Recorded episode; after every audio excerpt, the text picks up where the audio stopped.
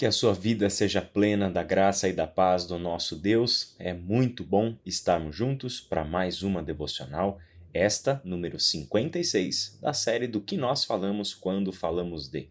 O texto de hoje, e como também o texto dos próximos dias, seguirá o texto da ceia do Senhor, com o qual nós refletimos no domingo anterior aqui na Ibaviva. 1 Coríntios, capítulo 11, a partir do verso 23. Hoje Vamos ler apenas a parte A e depois também leremos de, como um texto auxiliar Romanos 10, de 14 a 17. 1 Coríntios 11, 23a diz: Pois recebi do Senhor o que também entreguei a vocês. Aquilo que eu transmiti a vocês foi aquilo que eu recebi do Senhor. A mensagem do Evangelho é, sempre está sendo transmitida de uma geração a outra geração. Isso é a natureza daquilo que nós conhecemos como Evangelho. Primeiramente, o Evangelho é a palavra de Deus que chegou até nós, não pela boca de um profeta, embora os profetas a tenham anunciado, mas a mensagem do Evangelho, como a conhecemos, é a palavra encarnada de Deus, é o Verbo de Deus que se fez carne, é o Verbo de Deus que habitou entre nós e que nos revelou o Pai, e que nos revelou o amor do Pai. Esta encarnação da mensagem é, sem dúvida nenhuma, a pessoa de Jesus Cristo. Jesus Cristo é a palavra de Deus que veio a nós, que chegou até nós. Sendo Jesus a palavra de Deus, tudo o que ele fez, tudo o que ele viveu, tudo o que ele também disse, conversou, verbalizou, como também o que ele sofreu na cruz do Calvário, a sua ressurreição, enfim, absolutamente tudo o que nós uh, sabemos sobre Jesus, tudo o que ele viveu é comunicação do Evangelho de Deus para nós. Jesus não apenas realizou uma grande obra para a nossa salvação na cruz e na ressurreição, mas em tudo o que ele fez, todas as suas ações e todas as suas palavras tinham como uh, propósito a comunicação deste Deus para nós, a mensagem do seu amor encarnado vivendo entre nós e nos dando instruções sobre como devem viver aqueles que agora estão reconciliados com Deus por meio do sacrifício de Jesus Cristo.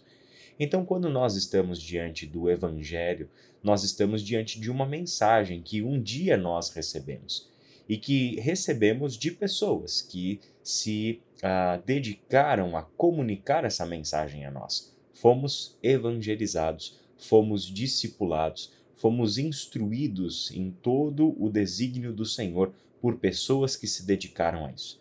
Essas pessoas, por sua vez, receberam essa mensagem de outras pessoas. E por aí vai. Isso já estamos fazendo há dois mil anos. Há dois mil anos, a mensagem do Evangelho do Reino de Deus, comunicada e vivida por Jesus Cristo, está sendo transmitida de pessoa em pessoa, de geração em geração. A beleza dessa comunicação que exige a pregação, o anúncio, a proclamação, a verbalização, é que ela atravessa o tempo, ela atravessa o espaço, ela atravessa culturas, línguas é uma mensagem que é traduzida, adaptada, levada de formas criativas, imaginativas para contextos onde antes ela não havia chegado e que talvez não chegaria se ela estivesse apenas sendo levada por um plano meramente humano. Quer dizer, em toda a transmissão do Evangelho tem a presença de Deus, do Filho e do Espírito. Por isso, Paulo nos traz à memória que o que recebemos, recebemos primeiramente do Senhor. É verdade que tudo o que Paulo vai dizer nesse texto também está registrado nos evangelhos. Os quatro evangelhos nos mostram este momento derradeiro do ministério de Jesus, em que ele vai a ah, celebrar a sua última ceia com os seus discípulos, ressignificando o pão e mostrando que o cálice agora deveria ser visto como o cálice da nova aliança confirmada no sangue de Jesus, no sangue do Cordeiro que tira o pecado do mundo. Por isso, a natureza do evangelho é comunicação. Agora, o que é comunicação? Comunicação devemos entender como além de uma mera transmissão de conteúdos, meramente um jogar as palavras no ar a quem quer ouvi-la. Comunicação é o entendimento mútuo de ambas as partes envolvidas no ato comunicativo. Para que haja comunicação, deve haver um emissor, deve haver um código e deve haver um receptor. O emissor é a pessoa que fala, é a pessoa que toma a palavra e ela vai, ela tem algo a dizer para um receptor. Para que diga, ela precisa de um código, que nós conhecemos como a língua comum entre o emissor e o receptor. Essa é a língua. No nosso caso aqui, eu sou um emissor, o código que eu estou usando é a língua portuguesa, o veículo desse código é um áudio e você que nos ouve é o receptor dessa mensagem. Para que haja comunicação de fato, é necessário haver o movimento completo. O movimento completo não é apenas quando o emissor emite a sua mensagem por meio de um código de um meio, mas o movimento completo é quando a pessoa que ouve, o receptor, entende o que foi dito. Ali houve entendimento mútuo. A comunicação é isso, quer dizer, é, ela pressupõe que aquele que diz se preocupe também na maneira como será entendido, na maneira como será ouvido. Ela exige a criatividade, ela exige recursos para garantir que o código será bem utilizado, que o meio será bem utilizado e que, principalmente, a mensagem não será corrompida. A mensagem chegará conforme a sua intencionalidade, chegará aos ouvidos de quem ouve, causando os seus efeitos.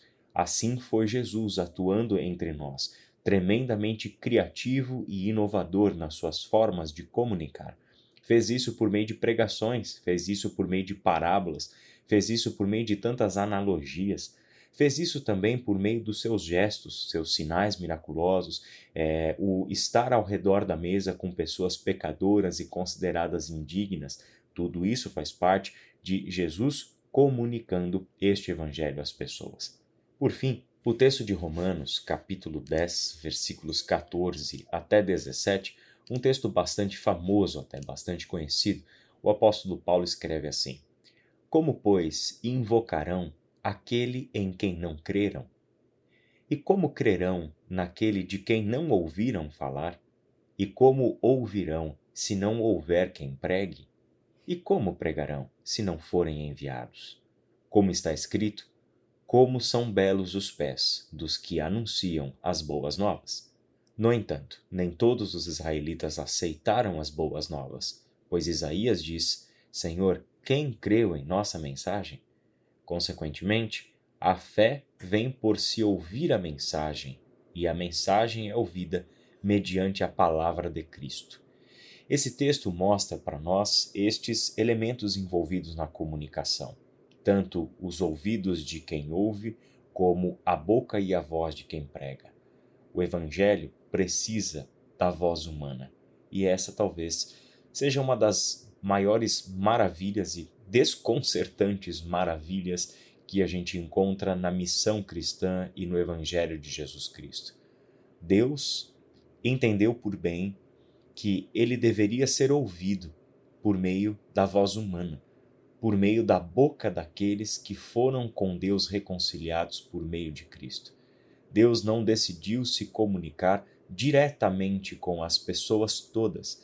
Deus não decidiu se comunicar com os seres humanos por intermédio dos anjos. É verdade que aparecem na Bíblia anjos se comunicando, mas você já reparou como os anjos aparecendo e falando da parte de Deus às pessoas é algo raro e esporádico? O tempo todo nas Escrituras, Deus está falando por meio de pessoas. Este Deus achou por bem, então, que o seu evangelho fosse comunicado por meio da boca de quem prega. E nos ouvidos de quem ouve, a fé nasce. Para deixar claro o seguinte: é uma obra do Espírito, é um trabalho presidido pelo Espírito, porque esta mensagem é ouvida mediante uma manifestação do próprio Cristo. Ela é ouvida mediante a palavra de Cristo. Só que para a palavra de Cristo ser ouvida, é necessário a boca e a voz de quem prega. Meu irmão e minha irmã, eu queria que você se visse como um pregador e como uma pregadora do Evangelho.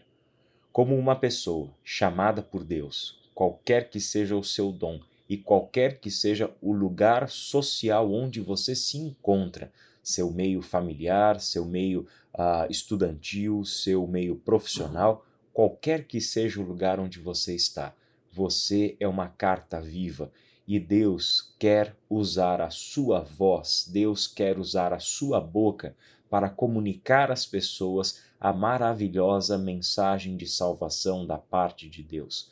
Jesus Cristo, a palavra de Deus que se fez carne, o Cordeiro de Deus que morreu por nossos pecados e que nos deu a reconciliação com o Pai e uma nova vida. Que Deus abençoe o seu dia e até amanhã.